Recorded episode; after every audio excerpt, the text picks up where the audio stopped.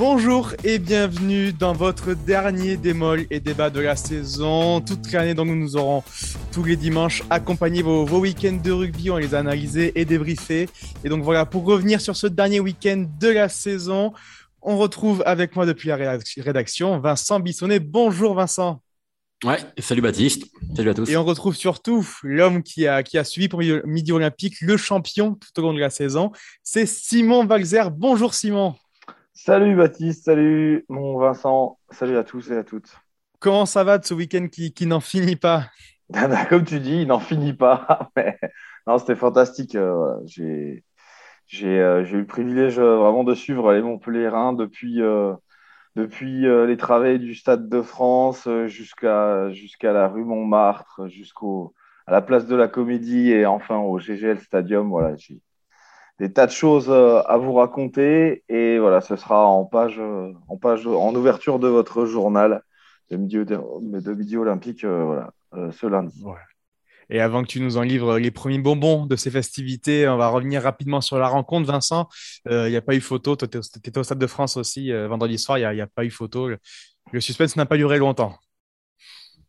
Non, le suspense a vraiment duré 12 bah, minutes. Hein, au bout de 12 minutes, il y avait trois essais à zéro pour, euh, pour Montpellier. Euh, le Stade de France était un peu, euh, voilà, était un peu médusé quoi devant la, la démonstration de, devant la démonstration de, de des, des Montpelliérains. On a beaucoup parlé d'entame ratée des, des moi je préfère aussi quand même retenir plutôt euh, le côté positif et cette euh, et cette euh, voilà et cette entame tambour battant des des, des Montpellierins avec avec tout ce qui fait une équipe de de haut niveau quoi, de l'engagement, de, de la précision, de la la justesse technique, des, des très bons choix stratégiques. Hein. Les les trois effets sont tous différents, euh, ils sont, tous magnifiques. Même le premier, le, le, le petit, le petit extérieur, euh, la clapasse sur le pas, le coup à suivre de, de Zach Mercer troisième ligne, euh, magnifique. Le, le, deuxième avec deux offloads euh, incroyables de, de, de Chalureau et de Serfontaine est, est, aussi très beau. Et le dernier, c'est vraiment une, une, merveille de, de combinaison comme comme tous les entraîneurs de, de rugby au monde en rêve.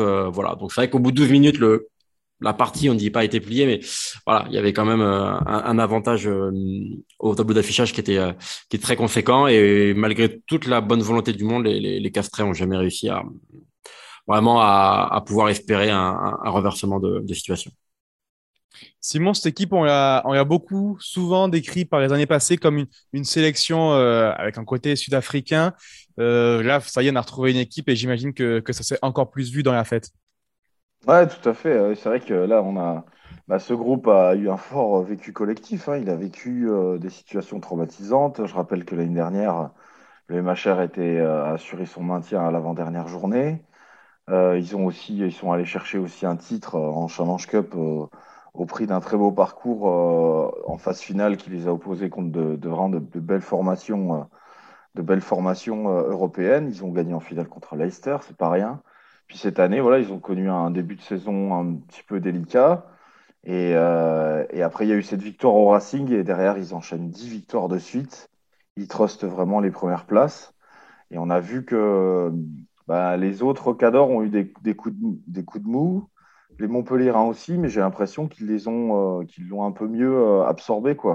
Les seuls qui n'en avaient pas eu, c'était les Castrés les Montpellierans ont eu euh, quelques petites faiblesses, mais après, ils sont, voilà, ils sont surtout montés en puissance euh, lors de ces, ces, phases finales. Ils ont, ils ont vraiment, entre la demi et la finale, ils ont encore élevé euh, d'un cran leur niveau de jeu. Et voilà, donc ce groupe est extrêmement soudé. Et oui, ça s'est vu, ça s'est vu dans la fête, quoi. Voilà. Raconte-nous, euh, je sais pas, sans nous dire tout ce qu'il y aura dans le journal de lundi, euh, dans, l'ouverture, euh, des petits bonbons de cette fête, des petites anecdotes que tu peux nous livrer. Déjà, pendant, dans la zone mix, on était avec Vincent et nos autres confrères. On voyait les, les Montpellierins arriver arrosés de bière avec des, des, masques de plongée.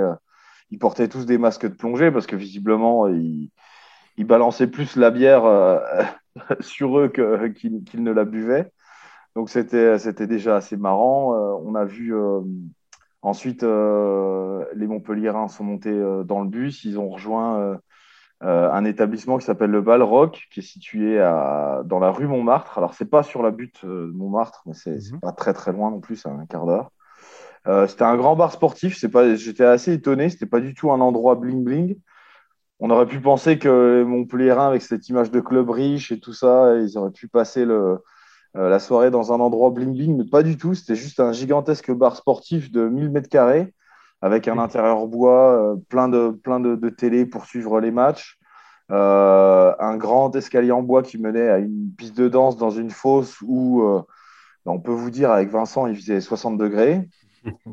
Là, en fait, le bouclier était, était présent, il était sur, une, sur, un, sur un canapé, les gens prenaient des photos avec, ils le touchaient, tout ça.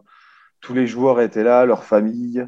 Euh, voilà, c'était vraiment une ambiance, c'était très convivial, quoi. C'était vraiment, ça faisait vraiment club, ça faisait vraiment club de rugby tout simple, quoi. Il n'y avait pas du tout de, personne n'était en, smoking, tout ça. Enfin, c'était, ça peut tordre le cou à pas mal de, clichés qu'on a sur ce club de Montpellier. Les joueurs étaient hyper accessibles, euh, vraiment, c'était, top. Ils avaient plus de voix, ils avaient les chemises, certains avaient les chemises déchirées, euh, bref. La bringue a duré comme ça jusqu'à bah, jusqu'à pas d'heure. Certains ont dormi, certains n'ont pas dormi. Et euh, moi, je les ai retrouvés à la gare de, à la gare de Lyon aux alentours de 16 heures. Alors là, j'ai une anecdote euh, géniale que là, par contre, je ne vous livrerai pas, que vous irez chercher dans, dans le journal. Un journal lundi. Sur, un, sur, euh, sur un joueur. Et, euh, et après, ils sont arrivés aux alentours de 19h40 à, Montpellier. Il y avait déjà une petite centaine de supporters qui les attendaient à la gare. Ensuite, direction à la place de la Comédie où j'étais vraiment surpris, mais il y avait plus de 5000 supporters qui les attendaient là. Euh, une scène avait été installée, ils sont restés là une heure. Euh, la communion a été géniale. Marco Tolègne a carrément balancé le bouclier dans la foule. Euh, alors la foule religieusement ou peut-être égoïstement, je sais pas, ils n'ont pas osé faire voyager le bouclier, lui faire faire le tour de la place de la Comédie. C'était assez marrant. Et ensuite, ils sont partis au GGL Stadium. Ils sont repartis tous au GGL Stadium. Et là, il y avait carrément une scène de concert qui avait été installé euh, sous, la, sous la tribune Murrayfield, juste à côté de la, de la brasserie euh, du club, et avec un super DJ qui avait été spécialement, euh, spécialement embauché. Là, une ambiance, un périmètre sécurisé. C'était une boîte de nuit, hein, le GGL, c'était vraiment énorme. Et euh, bah, les joueurs sont venus, forcément, ils ont présenté le bouclier, il y a eu la bringue. Ils avaient fait venir aussi le chanteur, je ne sais pas si vous savez, là, de, ce groupe euh, montpelliérain, d'un petit groupe de feria montpelliérain, qui s'appelle L'Art à Tatouille, jeu de mots, et euh, qui a chanté la, chanson, la chanson qui visiblement est la chanson phare du Vester montpelliérain, qui est très et qui est très apparemment à laquelle Arthur Vincent est très attaché parce que il semblerait que le groupe vienne de Mogio, sa ville de naissance, qui est juste à côté de Montpellier. Donc c'était un peu là, je pense que c'est la chanson qui a été apportée par Arthur Vincent, puis c'est vraiment la chanson du titre, quoi. Je peux confirmer qu'elle rentre bien dans la tête. Hein. Ouais, elle rentre bien dans la tête. On la connaît tous, ça y est. Au pétard et tout ça, et ouais, c'est vrai que c'est ouais, c'est le titre de l'été avec un petit ukulélé, tout ça. C'est hyper dansant. Et euh, ouais, puis la bringue a été, euh, la bringue a été totale. On a même vu euh, celui, comme je raconte dans le reportage, Nicolas Janse Van Resbourg, qui est hyper, euh, hyper timide et réservé euh, d'habitude, euh, faire un slam, plonger dans la foule et tout, et être, être porté comme s'il était leader d'un groupe de métal au Hellfest. D'ailleurs, dédicace à tous les, les, festivaliers qui sont en ce moment au Hellfest. Et ouais, c'était génial, quoi. Voilà. Vraiment, moi, j'ai trouvé ça très convivial, très simple, pas de, pas de chichi euh, vraiment la, bringue. Et je trouve que c'est vraiment à l'image de, ce groupe qu'on a, qui a, et de ce club qui a énormément, énormément changé depuis 2018 euh, et sa finale perdue sous l'ère euh, de Verne Cotter. Vraiment, rien à voir avec. c'est plus le même club. Simon, juste pour finir avec la fête, parce que côté Montpellier, elle n'est pas finie. J'ai l'impression qu'il y a une petite compétition entre Penga Amosa, Marco Togain, savoir qui sera le plus le plus festif, le plus bonnard, comme on dit. Il y en a ouais, le plus animateur. Ouais, c'est vrai que là, il y a, il y a grosse compétition entre Painga Mossa, qui est, Painga Mossa, qui est vraiment l'un des trublions du, euh, du vestiaire, et Marco Tolen, qui a vraiment son, qui a un vrai talent pour, euh, pour euh, haranguer les foules. voilà. Là, hier, sur la, la, place de la Comédie, il a, il a dévoilé aux supporters la nouvelle chanson aussi du vestiaire qui s'appelle Qui ne saute pas ne saute pas. Alors tout le monde n'a pas compris parce que il y a plein de mecs euh, qui, euh, et notamment Momo Awas, qui, qui sautaient alors qu'il fallait pas sauter. Donc euh, bref, hein, voilà, ouais, non, non, ils sont vraiment. Il y a quelques flèches dans le vestiaire. Il y a, d'autres animateurs comme Arthur Vincent, Vincent Ratez. ouais, il y a vraiment des Julien Tisseron aussi. Enfin, il y a, y a, pas mal d'animateurs dans ce groupe qui. j'ai vraiment, je m'en suis rendu compte au gré de la saison, mais là, je l'ai vraiment vécu. Bon, forcément, tout, tout, va bien quand ça gagne. C'est facile à dire. Mais vraiment, j'ai le sentiment que, ouais, qu'il euh, y, a, y, a, une vraie âme dans cette équipe et j'ai hâte de voir la suite parce que vu le recrutement qu'ils font et vu les mecs qui vont revenir de, de blessures, je pense que Montpellier, euh, et surtout vu la détermination que j'ai déjà sentie dans les propos du capitaine, Yacouba Kamara, qui, qui en, psychopathe de compétiteur qu'il est, pensait déjà euh, vendredi soir à la saison d'après. Euh, je sens euh, que, voilà, que cette équipe, sera, au rendez-vous de la saison prochaine. Ouais, c'est sûr que le, recrutement côté Montpellier est, impressionnant. Mais on aura le temps d'y revenir plus tard, euh, notamment dans, dans, les previews en début de saison prochaine. Euh, tu me tends une perche, je crois, par Yacouba Camara, euh, Simon, euh, parce que c'est ton coup de cœur, tout simplement, sur ce, qui, sur, sur ce week-end. C'est le geste qu'il fait envers ses, ses, anciens du club.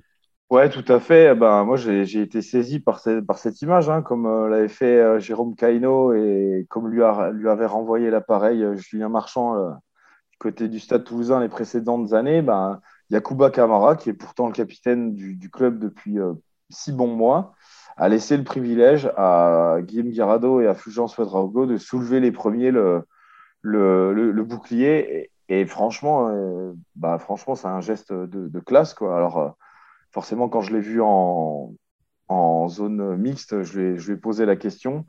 Puis bah, sa réponse a été à hauteur de, de la classe du geste. Quoi. Il m'a dit que pour lui, c'était inconcevable qu'il soit le premier à, le soulever euh, devant des mecs comme euh, Girado ou Wedraogo. Euh, c'était inconcevable que sa décision a été prise depuis plus d'une semaine et qu'il savait que, voilà que c'était naturel. Et que franchement c'était pas du tout un effort de sa part, c'était naturel, que c'était dans l'ordre des choses. Et bah franchement chapeau parce que tout le monde n'y aurait pas pensé. Et puis au gré de la soirée j'ai pu parler avec plein de gens qui, euh, qui, qui m'ont vraiment dit que c'était un sacré mec, quoi. Yacouba Kamara, c'est un gars euh, extrêmement posé, très réfléchi, sage. Il est, je l'ai vu très sage hein, dans la soirée, euh, même dans les célébrations et tout ça. Il fait pas beaucoup la fête, mais il a toujours un, il parle peu, mais il a toujours un mot sympa pour les gens qui, il a toujours une pensée pour les gens qui, qui, qui le méritent à la victoire au Racing, je me souviens, on m'a raconté qu'il avait eu des mots pour Kélian Galtier, qui avait un autre emblématique du club, hein, qui a été, euh, qui partira à Montpellier l'année prochaine et euh, qui a, bah, qui, avait eu de terribles blessures et qui, s'était encore blessé. Et, voilà quoi, il a, à ce moment-là, il avait eu des mots pour lui. Donc euh, grand capitaine Yacouba Kamura, je pense joueur vraiment sous côté comme d'autres dans ce dans cet effectif de Montpellier, comme comme Anthony Boutier qui a retrouvé son meilleur niveau. Et puis, dernier petit coup de cœur, euh, bah, juste pour souligner qu'il y avait 11 joueurs français euh, sur la feuille de match euh, dans le 15 de départ de Montpellier. Voilà. Pour vous dire à quel point ce club a changé, on l'a longtemps, et à juste titre, on va, on l'a souvent, on l'a souvent taxé d'usine de, à sud-africain. Alors, c'était le cas sous Jake White, ça, l'a été encore sous, sous Vern Cotter, mais depuis, ça a vraiment changé. 11 joueurs sur la feuille de match. Et si vous prenez la feuille de match de, du CO, eh ben, vous trouverez pas autant de, joueurs français, quoi, notamment avec une ligne de trois quarts euh, quasiment, enfin, fidjienne, quoi. Et donc, euh, ouais, mention spéciale au club de Montpellier qui s'est vraiment réinventé, en fait, au, gré de ces années. Allez, c'est noté pour, pour ton coup de cœur et on va finir la saison en beauté, hein, pas de coup de gueule. On va refaire un, deuxième coup de cœur, Vincent, et forcément, ça, ça concerne ça en lien avec ce que disait Simon. Ouais, le, le, coup de cœur, il est, il me paraît, euh, il me paraît un peu inévitable en fait. Euh, des fois, l'évidence s'impose d'elle-même. Et un gros coup de cœur et qui est plus un coup de chapeau d'ailleurs à, à Guilhem Guirado. Voilà, euh, euh lui-même l'avait dit euh, il y a quelques semaines. très peu de joueurs qui, qui connaissent une sortie par la par la grande porte. il a eu il a eu ce privilège. Voilà, enfin, il a été il a été le chercher surtout.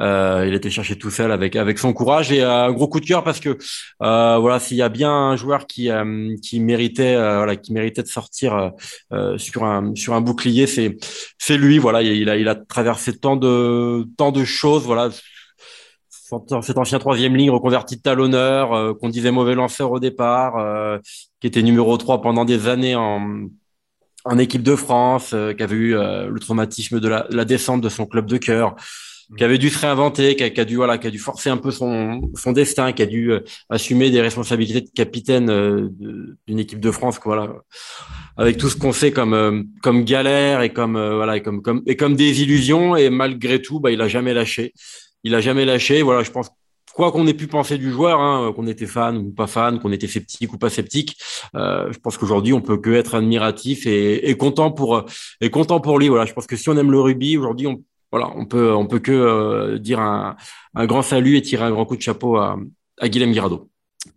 Voilà donc pour, pour ce coup de cœur sur, sur Guillaume Guirado, forcément aussi, joueur emblématique du, du 15 de France qui sort de la meilleure des manières.